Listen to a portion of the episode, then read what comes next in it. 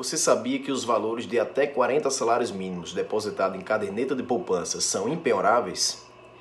Essa é a disposição do inciso 10 do artigo 833 do Código de Processo Civil. O legislador visou a dar uma garantia ao executado contra os imprevistos do dia a dia, como desemprego e doença.